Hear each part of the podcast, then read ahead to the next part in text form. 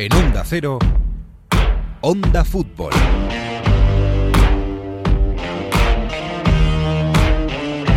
El fútbol español está en alerta. Sí, estamos en marzo y quizás parece prematuro, ¿no? Pero otros años por estas fechas estábamos muy tranquilos, demasiado, metiendo cuatro equipos en cuartos de final, incluso a veces dos y tres en semifinales de Champions.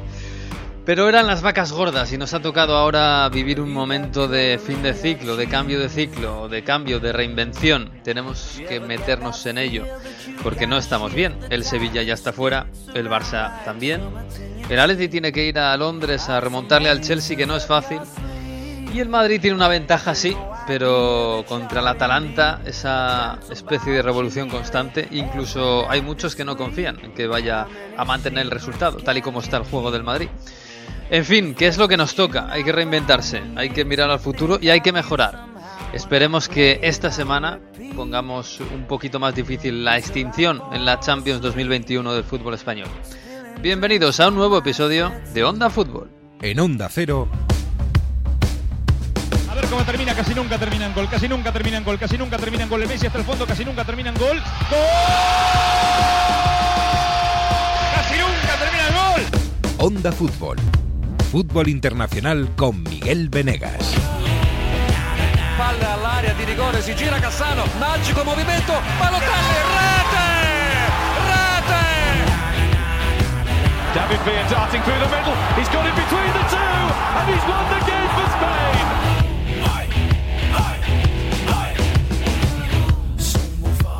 Pues todo o nada esta semana para los equipos españoles. Que pronto, eh, que pronto. Estamos en octavos y ya estamos diciendo que, que nos quedamos sin españoles en la. Madre mía. En fin, ¿cómo está el patio? Hola Jesús López, muy buenas. Hola, ¿qué tal? Muy buenas. Hola Mario Gago, muy buenas. ¿Qué tal? ¿Cómo estáis? ¿Cómo. ¿Qué palpito Estamos- tenéis para Champions? Pues eh, eh, no sé, es que yo por un lado siempre me da un poco más igual esto de que los españoles que vayan lejos o no. Pero, pero claro, es que al final, vosotros que, que estáis por ahí, eh, al final, ¿qué os dicen? Oye, que España ya, no sé, habéis estado dominando, ahora ya, ya estáis en, en la B, ¿qué es esto? Ya ven la, la sangre, ya se, se huele la sangre, yo creo. También es normal que después de la racha del Madrid y del Barça, pues eh, claro, me, me- me he sacado mucho pecho y ahora nos lo hunden, es normal. Nos, tenían, nos tienen ganas, ¿eh? Yo sí que también lo noto cuando en Italia. Y es verdad que en Italia no están para tirar cohetes, pero sí que es verdad que hay ganas de, de decir, bueno, ya ha pasado una época y, y a ver si en esta época nos metemos nosotros. Claro, los ingleses también quieren meter ahí con el Ya, Liverpool y demás. Había, Sí. Yo notaba más hastío cuando fuera la selección española, ¿eh? Cuando después de tanto ganar la selección española, sí, Sí. que, sí que, uy, ahí sí que era ya dejar de ganar por, por Dios de una vez.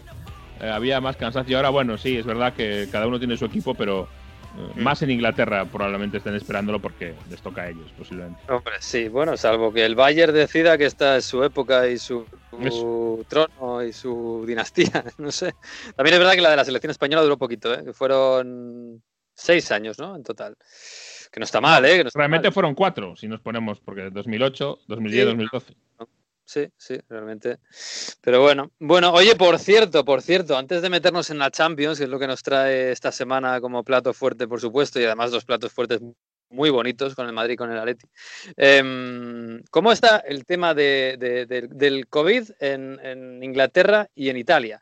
Ya no por vosotros, que ya llega un momento que me dais igual, sinceramente, sino por los, no, por los, por, por las fechas de las elecciones.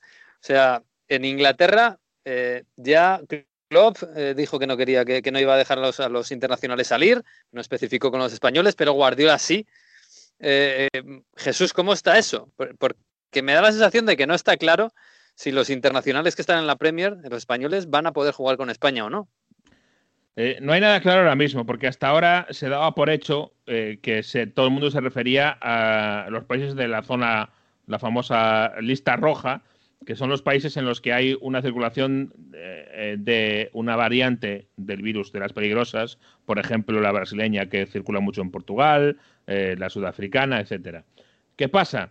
Que lo que ha pasado, por ejemplo, con De Gea, que ha tenido que volver a Manchester y hacer en su casa, aunque no sea, no esté España en la zona roja, ha tenido que hacer igual eh, la cuarentena en vez de un hotel en su casa, pero la tiene que hacer sin poder ir a entrenar. Hasta ahora no había esos problemas. Es decir, en las ventanas de, de octubre y de noviembre de, de, selecciones, los internacionales volvieron a Inglaterra, pues como siempre, un miércoles, un jueves, y se, pudi se pudieron reincorporar al equipo directamente.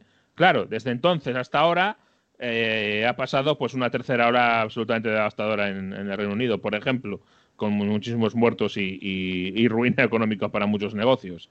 Y por lo tanto, eh, está todo mucho más sensible, por supuesto, y no está claro que si ahora se van los jugadores españoles, que puedan llegar el jueves y ponerse ya a entrenar jueves y viernes y jugar el sábado. Mm. Eh, españoles o de cualquier otro país que no esté en la zona roja, por supuesto. Y estas son las dudas que hay. Nadie ha salido a decir nada en concreto porque nadie lo quiere tomar esa responsabilidad, supongo. Pero lo que está claro es que los clubes ingleses han dicho muy claro que si sus jugadores al volver tienen que hacer cuarentena, no les van a permitir eh, viajar, porque además la FIFA se lo permite. La FIFA ha hecho, ha hecho un comunicado en el que... En el... Exactamente, que por eso la decisión de, lo, de la Conmebol, de los países sudamericanos, ha sido suspender, con buen criterio, suspender esta fecha porque no iban a poder contar con jugadores de, de Europa, son fundamentalmente de la, de la Premier League. Quizás Europa podía haber hecho eso, pero claro, Europa tiene un calendario que no tiene espacio, eh, la Conmebol sí, sí, y Europa Pero no lo tiene. ¿Sabes qué pasa? Que si la FIFA eh, puede eh, actualizar eso, que los clubes no cedan a sus jugadores, lo que tiene que hacer la FIFA es trabajar con un poquito de previsión y decir, muy bien, vamos a anular la ventana de selecciones de marzo, la pasamos para mayo, que las ligas recuperen esas dos semanas para acabar antes. Y una vez que acaben las Eh. ligas, los jugadores se van con sus selecciones, primero terminan los eh, compromisos de marzo y luego la Eurocopa o la Copa América. y tal. Eso sería la- lo ideal desde un punto de vista competitivo. Otra cosa es luego el dinero, que es lo que va a decir Mario, que siempre saca No, el y las, El tío y las el televisiones, las televisiones que ya, ya- ya- y los patrocinios y toda la infraestructura que conviene mover todo, que es verdad que no nos damos cuenta que cuando se pone una fecha para una cosa, las finales de Champions, las finales de lo que sea, eso es de verdad que es imposible venderlo. Y no, lo que iba a decir también es que, bueno, estamos hablando de los ingleses que a lo mejor, los futbolistas que están, no solo ingleses, pero que están en Premier League, que no van a poder estar en los primeros partidos de clasificación para el próximo Mundial. Pero yo creo que hay una cosa también muy, muy importante, y es que empieza la Euro Sub-21, la Eurocopa Sub-21, en esos mismos días, en esa última semana de marzo. Y ya no estamos hablando de clasificación, no, no, estamos hablando del torneo europeo Sub-21. Donde, por cierto, hay un Italia-España ahí para otra vez en fase de grupos y demás. ¿Y ahí qué va a pasar? Porque hay mucha gente joven también que está en Premier. Eh, eh, la UEFA tendrá que mojarse y tendrá que, que hacer algo. Pero a mí lo que. yo- ¿Tan mal están ahora mismo en Inglaterra los casos para que Alemania no les deje salir, por ejemplo? Porque es que parece más que casi también tiene que ver el Brexit, ¿eh? Da esa sensación. No, me- No, yo creo ver, que lo que tiene que ver es la variante inglesa. cepa británica, ¿no? Claro, la cepa británica es lo que ha cambiado todo. De- hoy en día un inglés no puede ir a España. Eh, eh, solo puedes ir de Inglaterra a España si eres residente español o ciudadano español. Sí. si no, ni, con, ni con cuarentena ni sin cuarentena. No puedes viajar. Pero para los profesionales sí que los dejan. Italia tiene el mismo problema, pero si hay eh, un equipo profesional que está dentro de una burbuja y vienen con test, ha venido la Real So- la- el Manchester United a jugar contra la Real Sociedad Turín, el Arsenal a jugar a- contra Claro, el Benfica ese, en ese es Roma. el tema de, la- de las exe- exenciones para, mm, para competir. Que ¿Por qué no lo hace Alemania? ¿Por qué no se reúne la UEFA con Alemania para hacer esto? Bueno, eso depende del gobierno, fundamentalmente. ¿Sabes qué pasa? Que yo aquí yo no veo la, yo no estoy de acuerdo en traspasar estas estas cuestiones al gobierno personalmente porque al final lo que estás lo que estás pidiendo o, o como UEFA lo que quiere la UEFA y la FIFA es que los gobiernos apliquen unas normas eh, sanitarias para todo el mundo y unas distintas para los de la UEFA para que ellos puedan hacer su competición y ganar su dinero. Hombre, pues que con esto, Es- con la UEFA, con la FIBA del baloncesto Exacto, y con sí, sí. los políticos. Pero eso es como el- lleva siendo toda la vida. En este caso, eh, yo para mí lo lógico hubiera sido eh, organizarlo de esta forma, y lo dijimos ya en octubre y en noviembre, eh, romper las burbujas para crear otras burbujas durante 10 días que jueguen tres partidos y luego volver a romper esas nuevas burbujas para volver a las anteriores, eh, pues pregúntale al Newcastle, por ejemplo. Sí, lo ha hablamos, en, eh, lo hablamos en octubre, eh, cuando empezaba la segunda ola. Eh, en España empezó un poquito antes que en los demás, es verdad, pero decíamos, ahora que está todo controladísimo, todos los equipos son burbujas, había habido algún problema como el del el Napoli que no pudo viajar a Turín. Y, y dijimos, ahora vamos a romper las burbujas para, para desperdigar a todos los jugadores por Europa y por el resto del mundo. Pues no tenía mucho sentido, pero ya una vez hecho esto, Yo, yo sinceramente, yo estaba pensando en, en Portugal, que tiene que jugar la clasificación para el Mundial, tiene media selección en la Premier y no va a poder contar con ella. Y Portugal sí. no es un país gigante, con un, tiene bastantes futbolistas, pero claro, eso no es adulterar la competición. Es muy complicado ¿eh? vender esto. Sí, pero yo creo que si no encuentran una solución, de verdad que por no jugar dos partidos de clasificación de Portugal contra. No, no tengo ahora mismo los grupos delante, pero seguro que son selecciones que pasan los dos primeros, que de verdad que muy mal lo tiene que hacer el resto de partidos. El problema es, como les dé por perder estos partidos, a Claro. Portugal, ¿qué Se pasa? van a acordar de eso. Claro. sí. Queda Portugal que se queda sin Mundial por, por dos tonterías de partidos, o tres, porque son tres. Eh, Bueno, yo, que, que todo esto venía porque estoy al 90% seguro que la UEFA va a tirar para adelante. No, No, al no, 95%. A estas alturas yo creo que también. Por cierto, Mario, en Italia no existe este problema, ¿no? En, en Italia estáis en zona roja de cara a la Semana Santa, digamos, se va a pillar la- la- el parón de selecciones, digamos, a todo el mundo medio confinado Sí. en sus casas, pero el fútbol sigue para adelante y no hay problema, ¿no? Correcto, y habrá jornada de fútbol solo en Pascua, eh, perdón, en sábado antes de Pascua. En Pascua se dejará para estar con la familia, sin poder estar con la familia, sin poder salir de tu municipio. Así que pues, por eso os digo que no tiene mucho sentido todo, pero bueno, desde esta semana, eh, desde esta semana todo zona roja en Piemonte. Hay algunas zonas de Italia, algunas regiones que en este semáforo de colores están mejor, zona amarilla sí que pueden abrir los bares, en Cerdeña, pero bueno, eh, en Piemonte, norte de Italia, tres semanas de zona roja y eh, te limita muy poco. O sea, no hay ni tiendas abiertas. O sea que eh, el nivel de parado muy, muy fuerte. puede viajar, ¿no? En Cerdeña tú puedes viajar si tú no provienes de una zona roja. Y si provienes de fuera de Italia también. Eh, sí, si tú puedes entrar a Italia desde cualquier, tienes que tener eh, un test que te acredite que eres eh, negativo. Sí, sí. Sí, sí, me está- es que estaba pensando, claro, Cerdeña en Italia, en España, Baleares y Canarias. Casualidad. En fin, eh, vamos a hablar de chicos, que esto ya empieza a poner de mala leche a la gente. Eh, tenemos Champions, tenemos Champions y sobre todo, hombre, a ver, tenemos un partido que está muy igualado, que es el del Madrid, y, y que en principio el Madrid es bastante favorito. ¿Cómo llega el Atalanta, Mario? Porque, bueno, yo no estaba por aquí el, partido de ida, eh, pero parece que sin el Papu Gómez no ha cambiado la cosa. Eh, es curioso, un, eh, eh, quitas al Papu Gómez, pones a un chico italiano de 23 años que no estaba jugando demasiado y de repente el equipo sigue siendo el mismo, pero bueno, es, lo, que, es lo que es la Atalanta, ¿no? Gasperini al final, el esquema el- y los jugadores que estaban alrededor del Papu. Mm, Y pones además a Pesina que, que te da incluso más equilibrio para determinadas cosas en el centro del campo. Claro, es que Pero sí, no, antes del- de irse el Papu, no recuerdo que jugara mucho, ¿no?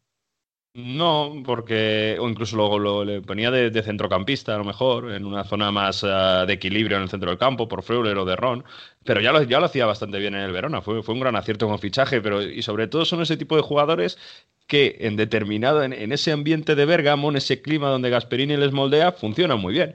Y yo siempre pongo el ejemplo de Martín de Ron, ¿no? Que jugó muy bien en su primera etapa en Atalanta, le fichó el Middlesbrough, se fue a la Premier y dijo él, bueno, eh, aquí no me está yendo tan bien, eh, cometía errores, no estaba tampoco ni marcando goles, tal, y pidió él mismo volver a Bérgamo para recuperar el nivel que tenía, ¿no?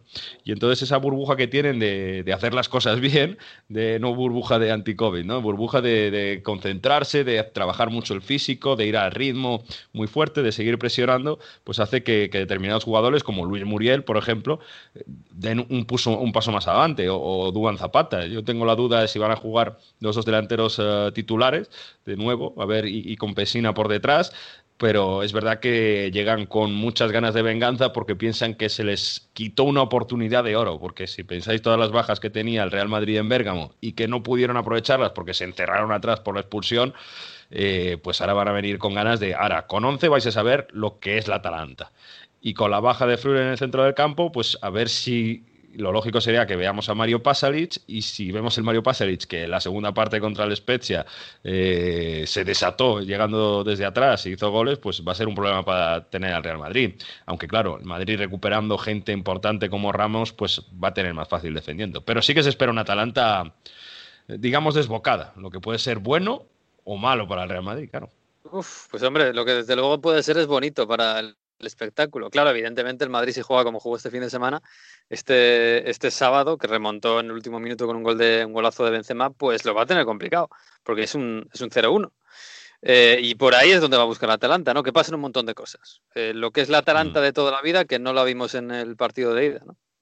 Claro, lo que pasa es que en el partido de ida el Madrid jugó sin nueve, jugó con Isco de falso 9 y ahí los errores atrás, que claro, tampoco tuvo muchos a partir de, de la media hora de partido que, que, ya se encerró atrás, pues no te pesaban tanto. Ahora, como cometas un error atrás, va a estar Benzema y no suele perdonar, sobre todo en partidos de Champions y así, ¿no? Eh, mucha esperanza en que Romero le fije, que físicamente tiene cuerpo para intentar frenar a Benzema. Y, luego, obviamente, pues eh, si, si, juegan los dos delanteros, pues ir a presionar a todo y meter un ritmo muy alto, que es lo que no tenemos acostumbrado al Real Madrid este año, que, que se juegue muchísimo, o sea, que, que se intente mover el, el balón muy rápido, transiciones defensa-ataque velocísimas, que además ahí con Pasalic lo vas a ganar, y a correr sobre todo por un Gossens que está apareciendo en ataque en todas las jugadas. Ya esta, esta semana también, llegando desde detrás de la asistencia, es que va a rematar en, ese lado. Lo positivo también para el Madrid es que no va a estar Hateboer, que ya sabéis que mi ídolo desde pues, que hizo la doblete al Valencia en San Siro el año pasado, mejor lateral. Valencia me recuerda mucho, sí. Exacto, pero de verdad se, nota bastante porque su sustituto Mele es este chaval que, ficharon en enero y defensivamente eh, pues se lanza demasiado ataque y luego no, no, no, tiene ese físico todavía para alegrar recuperar. Ver cómo es un poco así como eh, Múnich, ¿no? Como cuando llegó Goreska y se fue, pues eh, hay, hay jugadores como Gossens que cuando les veis cómo llegaron y cómo están ahora muscularmente, esto es una comparación que le gustaría mucho hacer al amigo Alberto Fernández. Bueno, bueno, bueno, bueno. Bueno, pues vamos a ver. ¿eh? También imagino que jugará Vinicius para aprovechar los espacios y, y salir a la contra, porque el Atalanta mm. va a dejar muchos espacios. Así sí. que por ahí el Madrid, bueno, Vinicius y Benzema tienen que aprovecharlo. Mm, ¿Opciones del Atalanta, del Madrid? Pues Coincidimos doy... en que no, tiene que serlo, ya no solo por nombre. Ya no solo, olvídate del nombre. Incluso por estado de forma, a pesar de que el Madrid no está, no está como debería estar, es favorito, ¿no? Sí, y aunque no esté Casemiro, el centro de campo de, del Real Madrid es para um, dormir al Atalanta. Si Modric y, y Kroos están, ya no digo al 100%, pero medianamente bien, pueden adormentar esas ganas iniciar que incluso se pueden ser demasiado... Um, que le puede poder el corazón sobre la cabeza al Atalanta. Así que si eso, si se da ese guion de partido, lo va a tener muy, muy bien el Madrid. Para mí, yo creo que el Atalanta tiene un 30% de opciones de pasar. 30, ¿eh? bueno, no está mal para jugar contra el Madrid y tener un 0-1 en la ida. Es verdad que, claro, la ida a la vuelta este año es un poco diferente que los demás. Pero bueno, algo hará, ¿eh? eh Jesús, el Chelsea. Esto, esto lo tenemos más complicado, eh, los españoles. Porque el 0-1 de la ida se lo, se lo lleva el Chelsea. Eh, y porque, claro, yo este, este, fin de semana hablaba con, con, con Huguito, con Hugo Condés, y él decía, bueno, el Atlético de Madrid está, está muy bien, está serio atrás, no, no, no, está bien como estaba hace unos meses, pero eh, va a llegar un poquito mejor al partido en Londres. Y yo le decía, pero claro, el problema es meterle un gol al Chelsea, porque es que el Chelsea meterle un gol últimamente es muy complicado. En los últimos 13 partidos, no, no ha perdido ninguno, ha encajado tres goles. Sí. Este es el, no sé si es el, el, Chelsea de Conte, ¿no? Pero eh, Tuchel ha devuelto la seriedad defensiva a este equipo. Y no solo eso, sino que desde el partido de ella con el Atlético de Madrid no ha encajado ningún gol el Chelsea. Mm. Ni en ese partido contra el Atlético de Madrid, ni después. Ni con, y además ha jugado contra el United y contra el Liverpool entre esos, entre esos rivales. 0-0 con el United, ha ganado 0-1 a Liverpool, ha ganado 2-0 al Everton y este fin de semana empataba a ceros con el Leeds United. Um, eh, esa es lo, la parte mala que el Atlético necesita eh, marcar goles y el Chelsea no encaja muchos goles. De hecho, lleva tiempo sin encajar ninguno. El último gol que, que encajó el equipo de Tuchel fue en el empate ante el Southampton el, el 20 de febrero. Dicho esto, para mí, eh, el problema del, del Chelsea más grande son las dos bajas que tiene. Tiene dos bajas muy importantes, Jorginho y Mason Mount. Es decir, es, uh, no sé si decir columna vertebral, que está muy, muy visto, pero es una columna jónica, si quieres, del Chelsea en cuanto a tener la pelota y en cuanto a saber manejarla. Es decir, son los dos jugadores para mí más clave. Yo, eh, Jorginho para dar salida limpia a la pelota y eh, Mount para hacer daño en ataque, eh, para saber manejar esa pelota, esa posesión. O sea que. Mm, de todos modos, Mount, que es verdad que está haciendo una gran temporada y sobre todo en este momento, pero seguramente es lo que hablábamos también la semana pasada, seguramente es el, jugador más sustituible que tiene, que tiene Tuchel, porque tiene un montón de mediapuntas, tiene Havertz, Sijek, Pulisic, todos, incluso Werner. Eh, que tiene más sustitutos, yo diría que tiene más sustitutos, no el más sustituible. bueno, sí, sí, sí, es verdad, a eso me refería, ¿no? Que tiene, que tiene, es fácilmente sustituible por otro hombre, aunque el, aunque el que entre no juegue exactamente como está jugando Mount. Porque es verdad que a Mount, es que es eso, a Mount le han traído en dos años 18 media puntas y ahora mismo es el titular. Y ahí lo tienes, ahí sigue, ahí está el tío y además está eh, bien ganado ese puesto. Eh, eh, este fin de semana probó Tuchel a poner a todos sus mediocampistas porque jugó sin, sin delantero centro claro. así que Havertz hizo de falso 9 que es, como decíamos, una de las posiciones en las que eh, le salió bien en, Alemania, una de sus posibles posiciones, y lo acompañó de Pulisic, de Ziyech y de, y de propio Mount.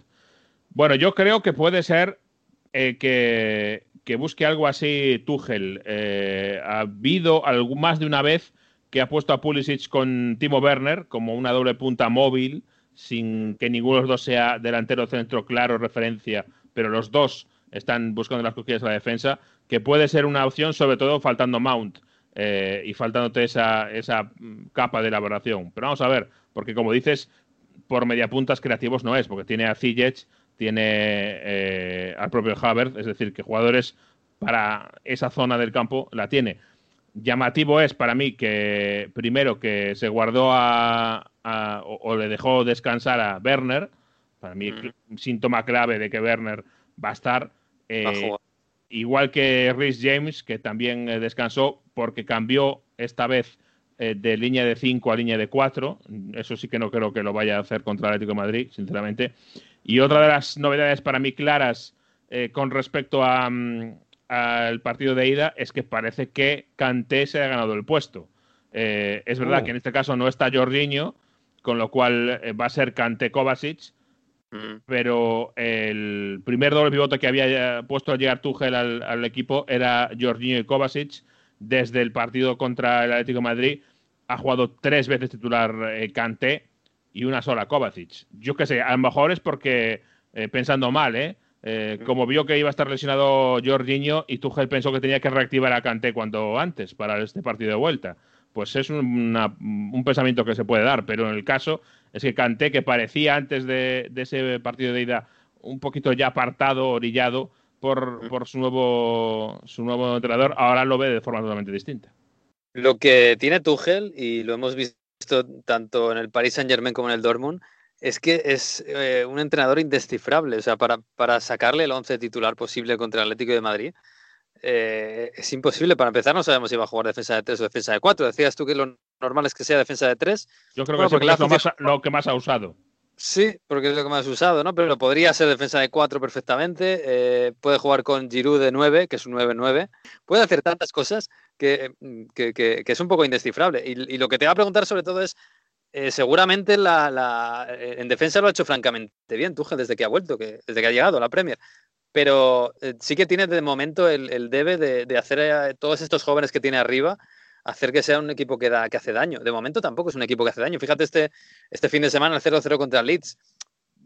Tampoco daba una sensación de, un equipo que, llega al área y, te hace un lío. No, no es un, no es un matador, digamos. Le falta, eh, le falta punch en ese sentido. me da la impresión de que el Atlético de Madrid, el peligro que tiene, el primer peligro que tiene del partido es que acabe 0-0. Sí, sí, porque desde luego que es un, eh, resultado que parece bastante, bastante probable. Yo creo que eh, ha ganado, ha ido ganando muy lentamente, pero ha ganado espacio en el ataque de Timo Werner.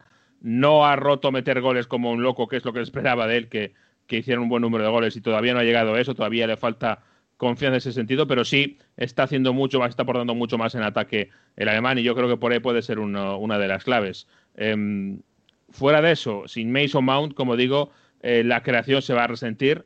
Eh, por eso yo, lanzándome al vacío, porque no es lo, más eh, ortodoxo, pero yo, sigo viendo que o Werner delante solo o Werner con Pulisic me parece lo más probable para este partido, para tratar de buscar un poquito de, amenaza cuando el Atlético tenga que salir, porque en, un- en algún momento dado Claro. va a tener que salir a buscar el gol, en ese momento aprovechar la, eh, las espaldas con, con Werner y con Pulisic. O guardarse esa carta para la segunda parte y a- a aguantarlo todo a que el 0-0 llegue eh, al minuto 50 con 0-0 y a partir de ahí, cuando el Atlético tenga que abrirse, aprovechar esos espacios. O Yo creo que que, el- por ahí va a ir la cosa.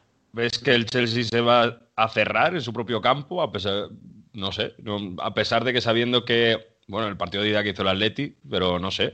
El Atleti al final va a tener lo mismo, pero con tripié, ¿no? Y, y no sé. Darle la pelota tampoco me parece. No, ojo, no darle la pelota, pero, pero no, pero no eh, eh, exponer o no eh, arriesgar ni un gramo más de lo. De lo No de- salir a presionar arriba, por ejemplo. Exacto. No será Antonio Conte, no va a ser el Chelsea de Antonio Conte, para Claro, lo que sí, intentamos, sí. Pero eh, tampoco va a salir a arriesgar a lo loco. No, hombre, en Tuchel no me pega que se ponga a especular mm, Claro, muy por eso. no me, no me pega.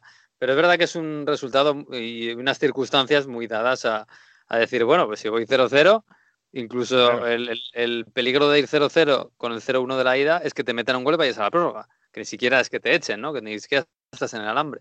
Digo Es verdad cosa, que es un resultado lo de- para Chelsea da mucho para la especulación. Claro, y, y lo de Jorginho eh, te afecta mucho a la salida de balón siempre y cuando te presionen.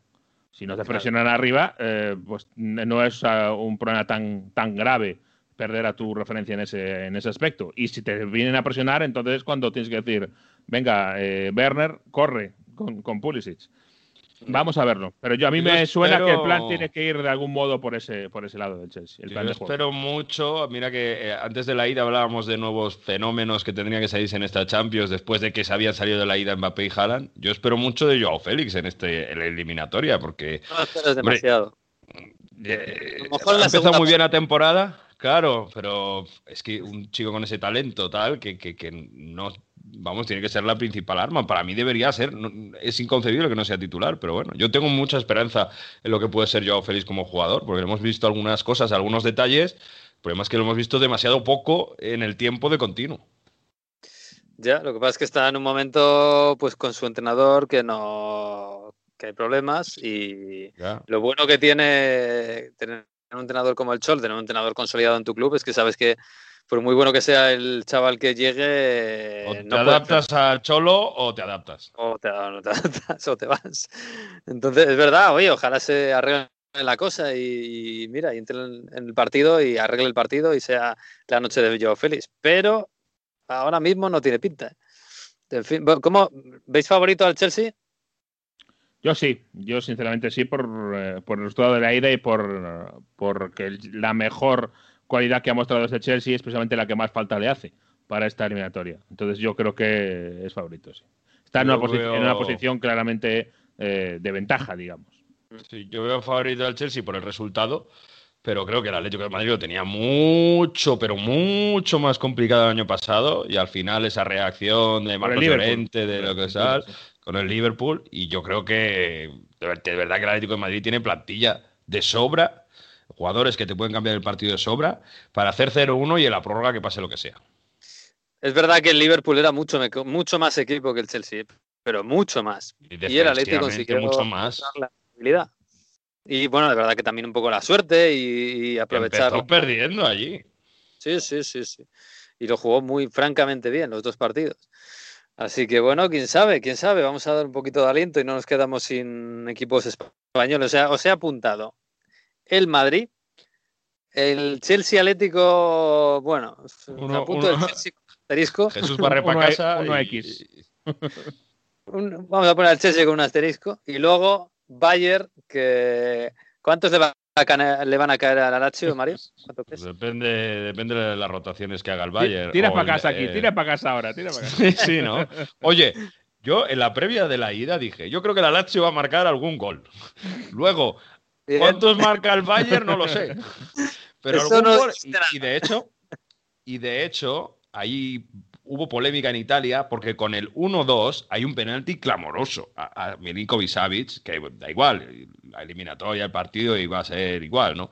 Pero, ostras, ya que hay un penalti, ya que te están diciendo que estos juegan otro deporte que se estaban diciendo entre tal, pues oye, ya les esta tal, porque además es que la Lazio regaló tres goles, y es que la Lazio dio un pase atrás, también, yo no sé, es tendencia en Italia ahora regalar goles de, fallos defensivos, hasta la Juve con el penalti del año de la semana pasada de, de, mirar al Porto. Entonces, claro. Una cosa, ayer Mbappé regaló uno muy rico, ¿eh? Al, Nantes, o sea que... Sí, que no estamos acostumbrados a, fe, a, ver a los equipos italianos fallos de, regalos en fases tan avanzadas de competición. Y no, no sabemos si es por falta de competitividad, por falta de concentración, porque en Italia se dice cagarse a doso, que creo que se traduce bastante bien, pero eh, bueno, es una pena porque evidencia la, la, diferencia de plantillas que hay y, a la Lazio le puede servir para, bueno, para mostrarse, para que Inmóvil siga creciendo de cara a la Eurocopa quizá, para que Luis Alberto pueda demostrar alguna cosa más y que sabe si puede acabar en la selección española muy complicado en esta Euro, pero para, bueno, para que jugadores cojan experiencia, obviamente. Bueno, un poquito de escaparate, pero vamos a poner el Bayern. Vamos a poner el Bayern y vamos a poner el City, a ver si juega Agüero, que está este fin de semana marcado.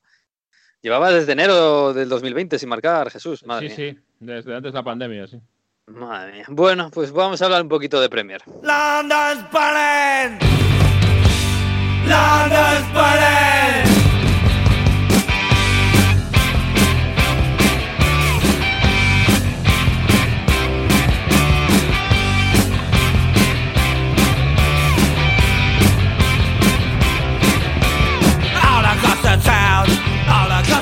Ay, London, London es burning, London está ardiendo, está... Bueno, London no está muy bien, la verdad, ¿eh? futbolísticamente, Jesús. Este fin de semana hemos tenido el North London Derby, que siempre es una cosa así muy bonita, muy pintona. Em, pero claro, nos ha dejado a los dos bastante lejos de la cabeza, ¿eh? Ha ganado el que estaba más... El Arsenal y yo creo que ha sido una sorpresa, ¿no? Derby del norte de Londres, pero no un derby europeo, demasiado europeo, ¿eh? por el puesto que ocupan eh, los dos. Sí, yo creo que sí que ha sido una sorpresa. A ver, no es que hubiera una diferencia sideral entre ellos, pero desde luego que el que está mejor este es el Tottenham y el que venía también en, un, una mejor línea últimamente con la reaparición de Bale eh, era también el equipo de, de José Mourinho. Aún así, Bale, ¿eh? El, este fin de este partido. Un poquito bluff, un poquito sí, frío. Sí, Nada, nada. Claro, es que un derby que es la pasión de la grada y es verdad que, pierde mucho. Y Bale es verdad que tampoco estuvo, desde el último mes, desde luego ha sido el día que ha estado más, eh, más apagado. Eh, en el caso de Gareth Bale, además, eh, o en el caso del Tottenham, son todo malas noticias, porque aún por encima se ha lesionado eh, Huminson y eso puede ser un problema grave. Parecía un tema muscular, no un tema de una lesión de altísima duración, pero claro, es que estamos ya en marzo un mes es, si, si, está un mes fuera por un tema muscular, es la mitad casi casi de lo que queda de temporada, ¿no? Sí, y además, domingo, jueves, domingo, jueves ya, hasta el final prácticamente. Sí, sí. Así que sí que puede ser un, un problema. al final sacó de casta al final de todo. Hay quien dice, y puede ser, que le faltó un poco de valentía al Tottenham porque de repente con 10 al final del partido eh, se fue a por el Arsenal y tuvo dos o tres ocasiones bastante buenas Harry Kane. O sea que si lo hubiera hecho antes, a lo mejor lo de ir con un poquito más de decisión hacia arriba, a lo mejor podía haber sacado un mejor resultado sin esa premura del tiempo. Al final, Kane marcó un gol, muy buen gol de cabeza, pero es verdad eh, que estaban fuera de juego al inicio de la jugada en una falta. Eh, tuvo otro balón al palo, también una falta que estrelló en el palo. Tuvo alguna ocasión más el, el Tottenham, o sea que a lo mejor por ahí podía haber conseguido rascar algo. Aún así, Mourinho, evidentemente, eh, no habló del planteamiento como una razón de la derrota. Fíjate, te voy a, para que veas lo, sutil que fue. Empieza la entrevista de Mourinho después del, partido y dice esto. Empieza así, solo el inicio. No post-match interviews for referees. No, not at the moment. It's a pity. well, um, bueno, le van a hacer la entrevista post partido y dice, pero no hay entrevista post partido a los árbitros, ¿verdad? Le pregunta ah. el, periodista. El periodista dice, no, no hay. Y, a partir, y ella a partir de ahí habla de lo que sea, pero ya, ya ha dejado ¿no? el, mensaje de, la derrota. Hay que decir que en este caso eh, Mourinho tiene razón. Porque... En cuanto al, penalti, sí. Al penalti.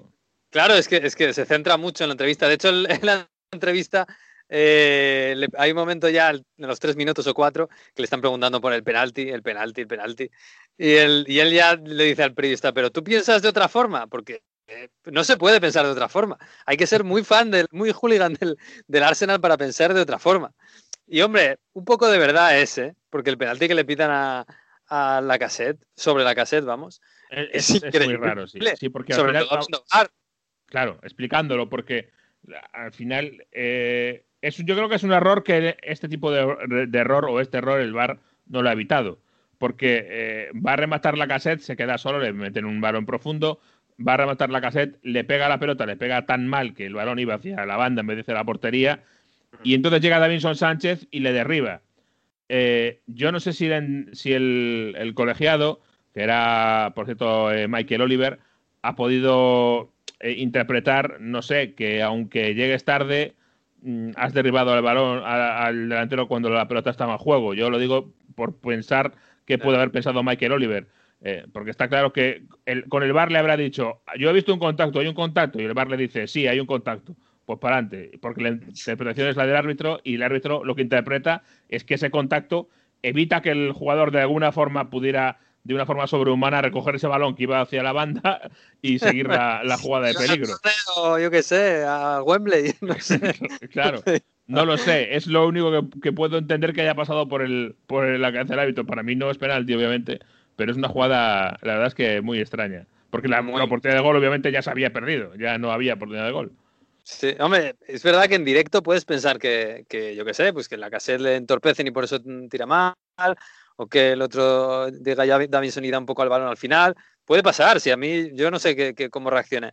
Pero claro, viendo la repetición, el VAR es, es que es, es donde tiene que entrar, porque es muy claro. Pero bueno, en fin, yo qué sé. Pues eh, sí, sí, en esto yo le doy la razón eh, a Mourinho. Yo no sé si Mourinho se quejaba también de la, de la expulsión a la Mela. Eh, para mí ahí ya no tendría razón, porque la Mela ha sido el yin y el yang del, del Tottenham este, Sí. en este partido. Un tío que entra en el banquillo, desde el banquillo porque se lesiona Son, que hace un gol increíble de Rabona y que luego se autoexpulsa con una tontería. Y, y además, fíjate, yo quiero insistir en lo del gol de Son. El gol de, ya digo Son porque fue el año pasado. Por cierto, el año pasado el Tottenham consiguió el premio Puskas con el famoso gol de Son que se cruza todo el campo. Pues este año tiene pinta de, de ir el- ese premio para el mismo equipo. Eh, al final, eh, eh, había hecho otra Rabona antes en, en Europa League y también siendo un gol muy llamativo, a mí me parece claramente peor aquella Rabona dentro de lo que estamos hablando, porque bueno, estaba en la frontal del área, es difícil batir al portero, pero bueno, lo sorprendes y no estaba agobiado. No, no, en esto es un recurso, es decir, tiene delante dos jugadores cortándole el paso, está dentro del área, pero no cerca de la portería. No es lo típico que el portero está batido y se adorna para hacer el gol en vez de empujarla, mete la, la rabona. No, no, lo utiliza como un recurso para que los dos jugadores que están delante no se lo esperan. El portero, yo creo que todavía no sabe muy bien cómo le llegó esa pelota. Y cuando los dos están cerrándole el tiro natural que, te- que podría hacer con su pierna izquierda, resulta que se saca la rabona de tal, eh, evita a los dos, a los dos eh, eh, de- defensas y, la pega, la pega totalmente al palo cruzado, con lo cual el portero en- yo no supo de dónde le venía la pelota. Es imposible que reaccionara a tiempo. Es decir, es una de las pocas veces que este tipo de cuestiones es un, un recurso muy bien utilizado. Sí, sí, es increíble. Es verdad que el de la Europa League mm, a mí me parece más bonito, porque Sí, claro, desde bonito, área en- entra un poquito a media altura, es, es espectacular. Pero claro, es verdad que esta dices, joder, tienes dos tíos delante desde la frontal y de repente la enchufas en una rosca al segundo palo. Es una cosa de locos. Yo, yo me acordaba de la Rabona de Maradona eh, haciendo una asistencia, pues muchos pases, ¿no? Pero un gol así, yo no lo había visto antes. Porque, no. si, se hubiera intentado cambiar el balón de pierna para tirar con esa rosca de- con la derecha, primero que con la derecha no le habría dado bien a la pelota y segundo que ya los jugadores, los defensas, lo habrían cogido de sobra antes de que pudiera cambiarse y acomodarse el cuerpo. ¿no? Así eh, se ha quedado todo el mundo con cara de idiota mientras veía entrar el balón, básicamente. Sí. Bueno, pues nada, lástima que al Tottenham no le sirvió para nada porque ganó el Arsenal. Por cierto, por cierto, ¿se sabe qué le hizo Pamellán a Arteta antes del partido? No está muy claro, pero tiene que ser algo bastante.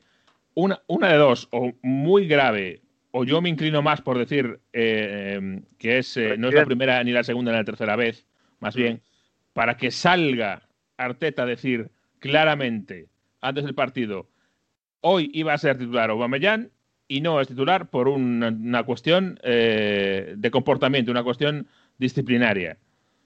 A mí eh, digo que no puede ser, ahí digo yo que no debe ser tampoco tan súper grave porque entonces no estaría en el banquillo. Eh, está- eh, sino que si fuera algo gravísimo, pues estaría en su casa o en la cárcel, no sé. Pero, Fuera pero de lo- club. Claro, pero cuando está en el banquillo y le hace aguantar todo el partido en el banquillo, habiendo sido señalado, y con la cámara, cada vez que había un cambio, le, le enfocaba la cámara y un poco cabreado el primer cambio, en el segundo cambio con una cara ya de más de preocupación, y en el tercer cambio ya con la cara de, bueno, pues aquí me quedo y no voy a jugar hoy en el, en el derby, yo creo que es porque es- está hasta el moño Arteta de algo que haya pasado ahí. De hecho, lo que se dice, aunque no haya una confirmación exacta, es que eh, el tema de Aubameyang, el problema es más un problema de, de puntualidad, que se dice, de no aparecer cuando tiene que aparecer. Y obviamente esto, eh, esta eh, teoría que aparece en la prensa, eh, yo creo que va en línea de lo que decimos. No es algo muy grave, pero es algo que se repite más de una vez y al final pues ha decidido eh, tomar cartas del asunto Arteta de esta forma, que llegue tarde a las concentraciones, que no aparezca cuando tiene que aparecer, que todos los demás tengan que esperarle, etcétera, etcétera. Pues sí, es que en Londres el té se toma a las 5 y hay que llegar y estas cosas son importantes. bueno, pues nada, el, el Arsenal lo que ha hecho muy bien es eh, fastidiarle las opciones de Champions al Tottenham, ¿eh? al rival en este London Derby. Vamos a ver porque todavía queda bastante y está la cosa arriba. Está, está caliente. ¿eh? Fíjate que ha tenido que ganar el United al West Ham para seguir siendo segundo en la clasificación y con un gol en propia puerta. Eh, que por cierto, estaba Henderson un poquito. Un poquito. Un poquito Tembloroso, ¿no? Sí, sí, sí. No sé si está ahí en la sombra de De Gea por ahí, porque De Gea sigue de permiso. Eh, está en Manchester ya. Eh, tenemos ahora el problema de cómo va cambiando el asunto de las cuarentenas en Inglaterra. Eh, hasta ahora, más o menos, estaba siendo bastante laxo en el sentido de cuando un jugador venía o iba al país, entraba al país para tratar de para jugar, para competir a alto nivel. En este caso, eh, De Gea fue a Manchester, lo dijo y lo informó de ellos Solskjaer en rueda de prensa, pero no pudo llegar a Manchester y ponerse a entrar con el equipo. Tuvo que llegar a Manchester y quedarse en su casita de cuarentena. Con lo cual, eh, no ha entrado durante la semana, no por menos durante toda la com semana completa, y por eso no estaba ni en el 11 ni en el banquillo de David De Gea. Aún así, Dean Henderson, como dices, lleva un par de partidos eh, un poco tembloroso. Yo creo que también la presión de, de, tener esa ventana de oportunidad que yo creo que le ha parecido que no esperaba para tratar de convencer a todo el mundo de que él es el portero del United, también es complicado de, de, eh, de aprovechar y obviamente la presión no solo le, hace, le, afecta a De Gea, también le afecta a todos en esa portería. Sí, desde luego, mucho foco. ¿eh? El de Old Trafford es un foco, la, de la portería de Old Trafford es un foco muy grande, muy grande, sí, sí. que se lo digan a De Gea. En fin, bueno, eh, el United se mantiene segundo, pero ojo, eh, porque mm, ya lo decíamos la semana pasada, a la chita callando no hace mucho ruido, pero el Leicester, bueno, hace ruido, ¿eh? le ha metido cinco al sí. Sheffield este fin de semana, pero el Leicester sigue ahí, ¿eh? Sigue, sigue ahí, De, y de momento parecía que te, tenía algún, daba algún símbolo de flaqueza de poder estar pasando el año pasado, pero bueno, el, el, este partido es verdad que, a ver, contra el Sheffield United, en la posición en la que está esta semana el Sheffield United, eh, eh, algo distinto a esto casi nos parecería raro, ¿eh? y luego lo podemos comentar también, pero el Leicester de momento, como dice, sigue ahí eh, disputándole la segunda plaza al Leicester, al Manchester United, perdón. Yo sigo pensando, de todos modos, que una apuesta interesante para la segunda plaza es el Chelsea, ojo, porque lo que está mostrando el equipo de Tuchel, la trayectoria, es más sólida que los dos equipos que le, que le preceden en la tabla. Pero bueno, el Leicester, desde luego que está muy cerquita. Tiene también la suerte para mí de que, eh, suerte en comillas, de que ni el Tottenham, ni el Liverpool, ni el Arsenal están mostrándose especialmente fuertes. Y yo creo que eso es una ventaja enorme para el, para el equipo de Brendan Rodgers, porque de ese modo está un poquito más eh, eh, desahogado en cuanto a la presión. Y como dices, le ha ganado eh, fácil 5-0 al, a un Sheffield United que a mí esta semana me ha roto el corazón, eh, Miguel. Porque han echado a eh, Chris Wilder, a el aficionado del Sheffield United que les llevó desde las catacumbas de las divisiones inferiores inglesas hasta la Premier League, que este año pues eh, los resultados no han estado ahí, por supuesto, porque está último con muy, muy poquitos puntos, con 14 puntos y que se va a ir a, Champions y de vuelta. Pero a estas alturas, con 29 partidos jugados, quedan 9, ¿para qué, para que echas a Chris Wilder? A tu santo y seña que te ha llevado hasta ahí. Es que fíjate, ya Inglaterra ya, esto de, todavía alguno me dice de vez en cuando, no, es que en Inglaterra se, se respeta más a los entrenadores a largo plazo. Yo, bueno, esto, esto se murió con Wenger. Y ya con Wenger era el único desde hacía tiempo. Eh, en realidad, claro, si, si, quieres tener confianza de verdad en un entrenador a largo plazo, es que lo tienes perfecto. Es que es, que es como el, no sé, como el Atlético con el Cholo, el, el Eibar con Mendilíbar, que es de allí. Es que sí. si tienes un entrenador que te ha llevado desde las catacumbas, como dices tú, hasta la Premier, que el año pasado hizo una temporada tan, tan, tan buena, con nada. Y este año, bueno, pues te ha ido mal, es que es lo, lo casi es lo lógico, ¿no? Bueno, y te vas a segunda división, ¿qué vas a hacer? ¿Vas a traer a un entrenador de, de, de qué? Sí, al, a, en este caso al, al, entrenador eh, de los reservas del Sunderland traen para... Yo, ah, yo no sí, entiendo. pero... Fíjate que el Norwich City eh, sigue con Daniel Farke en segunda división. Y Daniel Sí. Farke, eh, como su nombre indica, muy de Norwich no es, precisamente. Pero ahí lo tienen. Y, y- y- y el entrenador es un entrenador eh, alemán, pero que sigue en el Norwich, que han bajado con él, han subido con él, en un año solo han vuelto a bajar con él y siguen apostando por el mismo Daniel Farke. Y ahí lo tienes en el Norwich. Em, bueno, pues el Sheffield United es verdad que tiene problemas el club de, a, a- a nivel de, de dueños, de que se pelean entre ellos. Bueno, en fin, hay una serie de peleas intestinas en el, en el seno del club que no son nada buenas. Pero por lo menos tenía la gente de Sheffield, eh, pues a Daniel Far, ah, perdón, a Daniel Farke no, a Chris Wilder como referente, un hombre del Sheffield United, y lo pierde. Pero bueno, es lo que hay. Es que es un- para mí un activo de estos es, es un tesoro, ¿eh? porque no es fácil tener un, un activo así, un personaje así que está, es- parece que está hecho para ti. Y nada, bueno, pues ellos verán que les vaya bien, que le vaya bien al nuevo entrenador del que viene del Sunderland. Que por cierto, el Sunderland este fin de semana ha ganado eh, en Wembley un trofeo de estos de, de, de la federación, de estos Sí. que, claro, que, que se juegan los que juegan en tercera y cuarta. Sí, las copas de las copas eh, de, de la- de las divisiones inferiores, es verdad, sí. Lástima Pero que esa- Netflix no nos va a enseñar esto, ¿no? No, y el Sunderland, además, tengo que decir que bueno, que está todavía, no está en posiciones de ascenso a Championship, ¿eh? está este año otra vez peleándolo, pero está eh, cuarto. Digamos que lo mismo estaría en posición de playoff, pero no de ascenso a, a Championship, O sea, así que Esta película ya la he visto, ¿eh? pero literalmente. sí, sí, es verdad, sí. Es verdad. literalmente. No la película, la he Ah. visto en serie, pero bueno. Sí, lo he visto en serie, pero bueno, es como una película en capítulos. eh, en fin. Bueno, en fin, bueno, el City que ha ganado, ¿eh? otra vez, pero va a ganar el City en, Fulham 0-3. Otro gol de, de Stones, que es ya el nuevo goleador del City.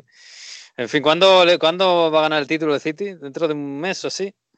Pues eh, es posible, sí, hay que hacer, empezar a hacer ya las cuentas. eh, estamos ya en ese momento del año de, de hacer cuentas de cuándo puede ganar. Es verdad que, eh, pues dentro de tres semanas, dentro de tres jornadas, no de tres semanas, porque hay parón, eh, juega contra el Leicester, que es el equipo que está peleando ahí por ser eh, segundo, tercero. Ese puede ser un día eh, muy interesante.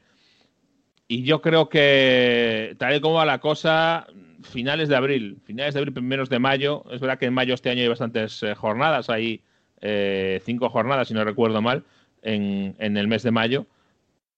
Por ahí va a estar la cosa.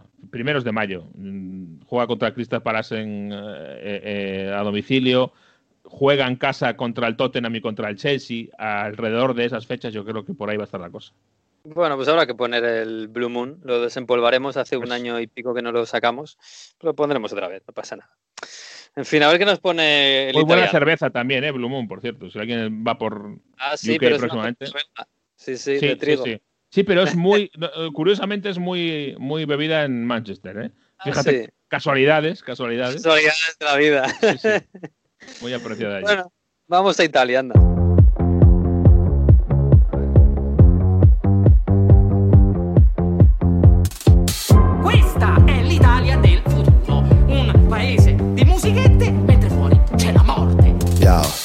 Ora che sanno che questo è il trend, tutti sti rapper c'hanno la band, anche quando parlano l'autotune. Tutti in costume come gli X-Men, gridi allo scandalo, sembrano Marilyn Manson nel 2020. Nuovi punk, vecchi adolescenti, tingo i capelli, sto al passo coi tempi. Cerco atto che parla alla pancia ma l'intellettuale più snob. In base al tuo pubblico scegliti un bel personaggio, l'Italia è una grande sitcom. Sta roba che 5 anni fa era già vecchia, ora sembra avanguardia e la chiamano hip hop. Le major ti fanno un contratto se azzecchi il balletto e fai il boom su TikTok. Siamo giovani affamati, siamo schiavi dell'aria.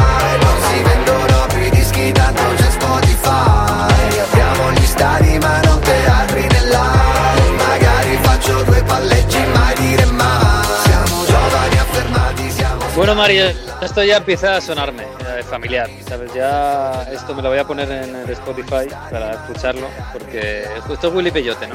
Sí, sí, sí. Ya sabéis que grande estima por este cantante de Turín, del Torino, muy del Toro, y que muchísima gente iba con él en San Remo, yo incluido, y que, bueno, tuvo grandes premios, un poco el premio de consolación, ¿no? De la crítica y demás, porque una canción, estáis viendo, Mai dire mai, nunca digas nunca, y que tenía mucha parte de crítica, porque dice en la letra que, bueno, eh, los futbolistas pueden jugar partidos y demás, pero a los artistas no les dejan hacer ningún tipo de concierto en Italia ni nada, entonces dice, bueno, pues lo que tengo que hacer para que me vaya a ver la gente es eh, dar, ponerme a dar toques, ponerme a palellar, ¿eh? Digo, bueno, nunca digas nunca, ¿no? Nunca, nunca se sabe que a lo mejor me hacen eh, ponerme a dar toques para que me vengan a escuchar a un concierto. Así que, bueno, tiene canciones muy, muy chulas, muy de denuncia social y tiene un estilo muy guapo, Willy Peyote. Bueno, está bien, está bien. No, no es lo peor que has puesto, la verdad. No, no te vamos a echar la bronca. Esta vez no, pero bueno. Oye, eh, semanita caliente, ¿no? En Turín. Semanita caliente Juve, semanita caliente Cristiano. Bueno, estas cosas, estas cosas gustan, ¿eh? Mm, Bueno, eh, cuando Cristiano Ronaldo hace gestitos, ¿no? Después de hacerlo bien y después de, todo lo que pasó, esa eliminación sorprendente contra el Porto en, en el tiempo extra, ¿no? La prórroga, después de liarla al principio con ese penalti que comentábamos antes, después de que, bueno, parecía que cuando se quedan con un jugador más por una expulsión que no tenía mucho sentido, bueno, tenían en su mano, al final prórroga, se abre la barrera y quién estaba en esa barrera, una barrera que, que tenía que proteger una falta muy lejana, pues estaban Morata y Cristiano Ronaldo. Cristiano Ronaldo se da la vuelta y por ahí por debajo pasa el balón y ese gol eh, recibido fue clave para dejarse fuera de la Juventus. En ese partido Cristiano Ronaldo no marca gol, el que se echa el equipo a las espaldas es Federico Chiesa y después del partido llegaron varias críticas. La primera, la más sonada, es la de Fabio Capello che se la hace direttamente a Pirlo y mira, vamos a escucharle. Quando prepari i giocatori che devono stare in barriera, sei stato eliminato perché hai messo due giocatori che sul tiro hanno gi- hanno girato le spalle alla palla e la palla è entrata. Secondo me questa è una cosa gravissima, è imperdonabile uscire perché della gente che va in barriera ha paura. ¿Qué dice Capello aquí? Dice yo, cuando era entrenador, a los que tenían la cara bonita no les ponía en barrera porque eh, tenían como miedo. Entonces le pregunta, ¿qué criterio utilizas para poner la barrera? ¿Por qué tiene que estar Cristiano? Si tiene miedo al balón, que no se ponga. Dice, esto es un error inaceptable. Y le, le señala claramente, dice, la Juve esta noche ha quedado eliminada porque Cristiano Ronaldo se ha dado la vuelta en la barrera. Además de no marcar goles y no ser el campeón.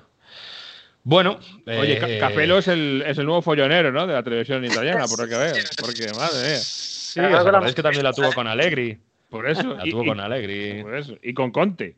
Y con Conte, muy sí, diciendo que no juega nada el día que. El, el famoso El plan plano B. B. ¿Cuál es el Sí, piano sí. B? No te lo digo porque si no ya lo van a saber. Vamos, es, el, es el Ana Pastor del fútbol italiano. Madre mía. Es que, es que diciéndolo ahora así, porque cuando lo estás viendo no te parece, pero es que eh, de verdad hay algunas entrevistas. Bueno, en fin. Claro, Cristiano Ronaldo ha señalado artículos de opinión, otros exjugadores, incluso el expresidente de la Juve, que en su momento, bueno, fue gestor después del Calciopolo y dijo que la operación de Cristiano Ronaldo ha sido un fracaso para la Juve porque se le ficha para traerla a llevarla a Champions y se cae en octavos contra el Olympique de Lyon, contra el Porto y en cuartos contra el Ajax. Esto hace daño a Cristiano Ronaldo.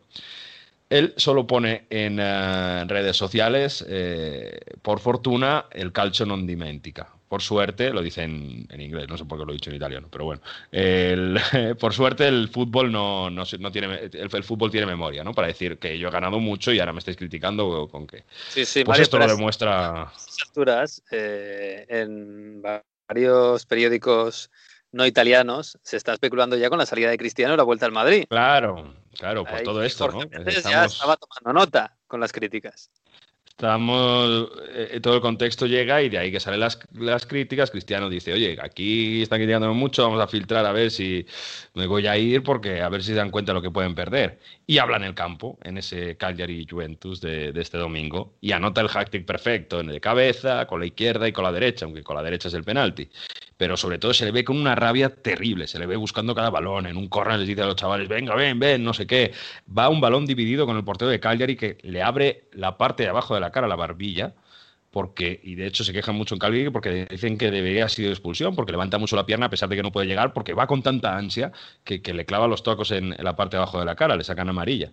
Y después tiene una, en el último segundo del partido, un mano a mano de tanta ansia que tiene, que se veía ya con el gol y haciendo su primer poco de la lluvia, que lo tira fuera. Entonces está mega ansioso. Y ahí responde en uno de esos goles después del hat-trick, que se lleva la mano a la oreja y diga, a ver, ¿dónde están esas críticas? ¿Dónde no sé qué? Pero luego pasa una cosa, que en la- el final del partido, cuando quieren entrevistarle, la entrevista super flash que lo llaman aquí, eh, entrevista post partido que hace las televisiones, no quiere hablar con Sky Sports. Y ahí ya se da cuenta que está como mega dolido y, y que está súper cabreado. Pero bueno, para el que piense futuro de Cristiano Ronaldo, ¿dónde puede ir? ¿Qué va a pasar? ¿Qué no va a pasar? Bueno, lo que la Juve deja claro y filtra claramente es que ellos no van a vender a Cristiano Ronaldo y que incluso está la idea de si se puede rebajar, renovar un año la baja, pues lo van a intentar, porque es una operación de económicamente factible y creen que con ellos van a estar más cerca de conseguir la Champions que sin él. Pero Cristiano Ronaldo es verdad que está muy cabreado con el ambiente, con lo que hay, y si sale alguna opción de, ojo, volver a Manchester United, no se descarta. Bueno, bueno, pues habrá que preguntar en Manchester United, que tienen dinero. Aunque se supone que el dinero es para Haaland y para Jadon Sancho. Vamos, para el Dortmund, quiero decir. Eh, pero bueno, yo qué sé, el Manchester tiene mucho, mucho dinero. ¿m? Y por dinero no va a ser, ¿eh? No, Por no, eso, no. yo creo No que es el ser. único club que podría estar interesado en pagarle lo que va a pedir Cristiano Ronaldo y en poderle, bueno, pues adaptarse a un poco a él, que es lo que quiere, ¿no? Que yo no me veo a Cristiano Ronaldo volviendo al Madrid para ser segunda figura. Cristiano tiene 36 años, ¿eh? Recién cumplido.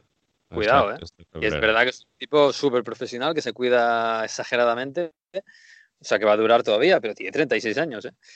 Por Bueno, cierto, una cosa, que el, que el United a todo esto, esta semana ha dado un cambio y ha contratado por fin el famoso director de fútbol, el director deportivo, que no lo tenía y que siempre se le ha reclamado eh, para que no fuera el CEO directamente el que hacía los fichajes. Pues ya lo tiene, aunque dicen que va a ser una mano derecha de- del CEO, ¿eh? pero bueno, ya O sea, que va a ser el tipo al que le van a decir hay que fichar a Haaland y Jadon Sancho. Y digo, vale. o para allá. Por cierto, por cierto, para cerrar un poco Juve y ya veremos a ver qué pasa con Cristiano, si sale, ¿no? Y demás. Fijaos cómo, ya lo comentábamos la semana pasada, cómo las críticas de la eliminación, hacia dónde han ido, hacia Cristiano Ronaldo y los jugadores, y quién se ha librado y quién cuenta con el apoyo absoluto del club. Eh, La Andrea elegancia. Pirlo. Hombre, Andrea Pirlo no ha tenido en ningún momento eh, la crítica de nadie. Dicho, pues es que es normal, no tiene la experiencia. Y además, cuando le preguntan tu futuro en la Juventus, dice, bueno, yo he venido aquí para empezar a construir un proyecto que solo acaba de empezar y así me lo ha transmitido el presidente. Entonces es como que eh, Pirlo ha venido para poner la cara para recibir las críticas, porque contra Pirlo se le puede criticar. Vamos, no es que se le critique, se le, no, no se le va a criticar porque no tiene experiencia. Y es lo que decíamos, fijaos si pasa con otro entrenador, lo hubiese masacrado. a Sarri ya estaba, Sarri ya estaba, en- no sé, en el, en el Coliseo con los Leones, supongo. En fin, bueno, pues nada, la Juve, oye, la Juve todavía tiene alguna opción, ¿eh? De, de alcanzar el Inter, porque si Muchas, no, hombre. Esto se ha acabado, ¿eh? Si no, el Inter que le ganó al Torino este fin de semana con un golazo de Lautaro, estuvo muy bien Lautaro. Mm. Eh, poco más, la verdad, porque tampoco es que el Inter esté tirando cohetes, ¿no? Con el juego, pero claro, eh, gracias al Napoli, que le está haciendo los deberes también, eh, ahora mismo le saca nueve puntos al Milan con los mismos partidos y le saca 10 a la Juve. Es verdad que con la Juve tiene un partido más. Serían siete si la, si la Juve le gana al Napoli. O sea, el La Napoli está Juve, haciendo, está haciendo de, coche escoba del Inter, ¿no? Sí, bueno, el Napoli ahí que se, ha metido en la lucha por la Champions y ahora mismo, si gana ese partido con el Napoli, que decimos que puede ganar la Juve, si lo gana el Napoli en Turín, en el Juventus Stadium, pues se metería en puesto Champions. Así que Gattuso ahí un poco reviviendo. Pero bueno, a lo del Inter, lo que decías, ¿no? Que, fue un gran partido de, de Lautaro y, fue un partido donde el Toro se veía que está luchando a vida o muerte, ¿no? Porque le planteó el partido más defensivo que otros rivales. ¿Cómo juegas a este Inter? Que no juega al fútbol, pero de alguna manera, o con Lukaku, o de alguna de sus figuras te hace gol. Bueno, pues el Torino lo hizo más defendiéndose que otra cosa, y aún así, bueno, pues estuvo con 1-1 ahí hasta los últimos minutos, y a cinco minutos del final hizo una muy buena acción Alexis para, para desatascar el partido, lo que demuestra un poco lo que llevamos diciendo en esta temporada en Onda Fútbol. Primero, la gran plantilla que tiene Antonio Conte, y que eh, eh, hace los cambios y, y, le salen bien también, ¿no? Porque en, en la acción de en la acción del 0-1 entró Eriksen en el inicio de la segunda parte, participa y le sale bien para el penalti. Y luego, sobre todo eso de la asistencia. Alexis, ¿eh? Claro. Es que, joder.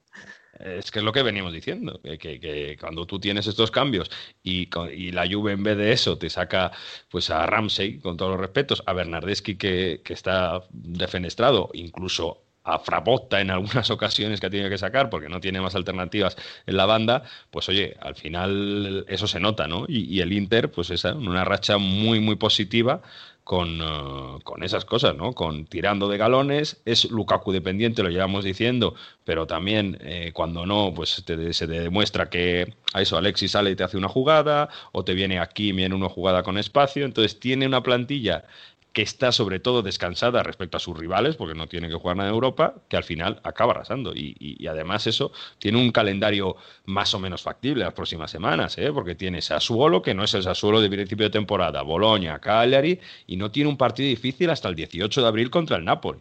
Todo eso pues hace bastante. Y Antonio Conte tranquilo, que cogió a los suyos y les dijo después de la eliminación de Champions, bueno, mira, nos queda esto, hay que ganar el Scudetto, ya tengo que ganar a la Juve después de lo que Agnelli me ha estado insultando todo el rato en esa semifinal de Copa Italia. Así que nos concentramos, ganamos un título y luego ya veremos. Y es lo que están haciendo. Va a ser muy difícil ¿eh? que, que, que, se le vaya el título al Inter. El rencor es un motor muy poderoso en el fútbol también, por supuesto. Bueno, pues sí, el, el Inter jo, ahora mismo lo tiene. No, no, nos imaginábamos que a estas alturas lo iba a tener tan bien. Claro, tampoco nos imaginábamos que la Juve se iba a descalabrar de esta manera. Eh, por cierto, el Juve Napoli, que está pendiente desde hace tanto tiempo, mm. eh, ya, yo ya me he perdido, ya no sé cuándo va a ser. Sí, sí, porque tenía que haber sido este miércoles 17. Estaba todo dispuesto para que fuese así. Pero fíjate lo que es el fútbol y los rivales, amigos y rivales. La Juve cae eliminada eh, contra el Porto. Por tanto, va a haber muchos más huecos en el calendario. ¿Qué pasa este fin de semana siguiente? El día 21, domingo, hay un eh, Roma-Napoli, derby del Sole, derby del sur de Italia. Y le dice De Laurentiis a Agnelli, oye, en vez de por qué jugar el día 17, que yo tengo un partido contra Roma el fin de semana, nos lo metemos una semana que tenemos más tranquilo, yo que sé, el 7 de abril, y así la Roma tiene que jugar Europa League contra el Shakhtar, tiene que ir a Ucrania, y yo llego más descansado y así bueno, pues eh, puedo estar mejor para ese partido, dice Añeli. Vale, vale, mejor, así yo recupero los lesionados y ya está. Y lo que dice la, en teoría, la ley de la Liga Serie A, que en la primera fecha disponible se tiene que jugar el partido, pues se ponen de acuerdo dos presidentes que se han dicho de todo porque no se jugó el partido en la primera vuelta y el partido que pasado a ser del 17 de marzo se va a jugar el 7 de abril. Y claro, a todo esto la Roma ha dicho, pero bueno, ¿esto qué es? Ya me han dado una carta denunciando los hechos a la Liga Serie A que ya os digo yo que no me va a hacer ni, ni, ni caso, ni va a pasar por el lado, pero se siente estafada con todo el derecho del mundo. Pero eh, que, lo que es eh, el fútbol italiano y los presidentes. Pues, eh, que, que, nos podemos esperar? Esto es un quilombo. Claro, es bonito. Luego en Italia se hace muy buena literatura con estas cosas y muy buen cine, porque claro, hay material, y hay, hay mucho material para hacer estas cosas. Ay, qué bonito. Eh, de la Brentis, además, productor audiovisual de cine, pues tiene que crear sus historias, ¿no? Y ya como, como, como estaban las aguas calmadas con Gatuso, que parece que se ha calmado, ha logrado dos victorias consecutivas, ya no, ya no puede echarle para traer a Benítez a traer a otro, pues vamos a crear alguna cosa, que, que esto es tremendo, ¿eh? Que lleven dos meses de Laurentiis intentando echar a, a Gatuso y justo en el partido que si pierde le echan, gana. Pues Uy, bueno, pero esto lo ha pasado dos años y medio, ¿eh? No te creas. o sea, sí. mira cómo está ahora.